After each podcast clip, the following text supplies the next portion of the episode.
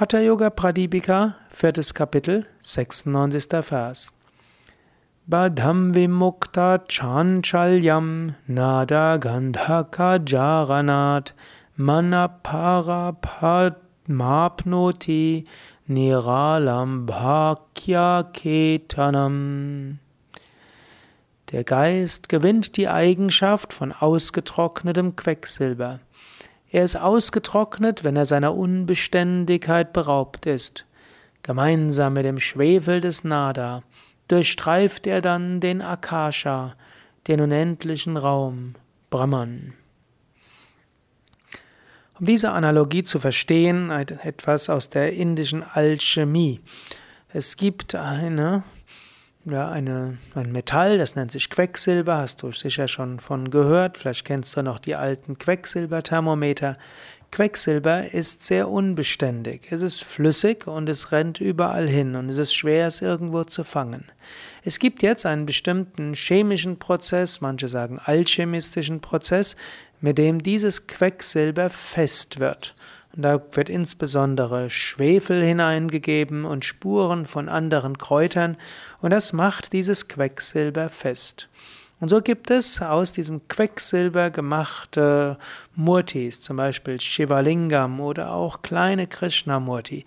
Die gelten als besonders machtvoll, sie gelten als besonders stark.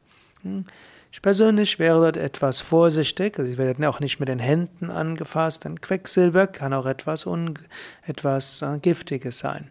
Aber das spielt jetzt nicht die große Rolle, sondern die größere Rolle spielt, dass mit bestimmten Materialien, Eigenschaften, einem chemisch-alchemistischen Prozess kann das eigentlich unruhige und flüssige Silber in eine feste Materie umgewandelt werden. So ähnlich auch. Der Geist ist normalerweise unruhig. Der Geist streift hierhin und streift dorthin. Wenn der Geist mit einer Konzentrationsform ruhig gemacht wird, ja, zum Beispiel mit dem Schwefel des Nada, mit dem inneren Klang, dann wird der Geist ruhig. Ist der Geist innerlich ruhig, dann kann das Bewusstsein Brahman erfahren.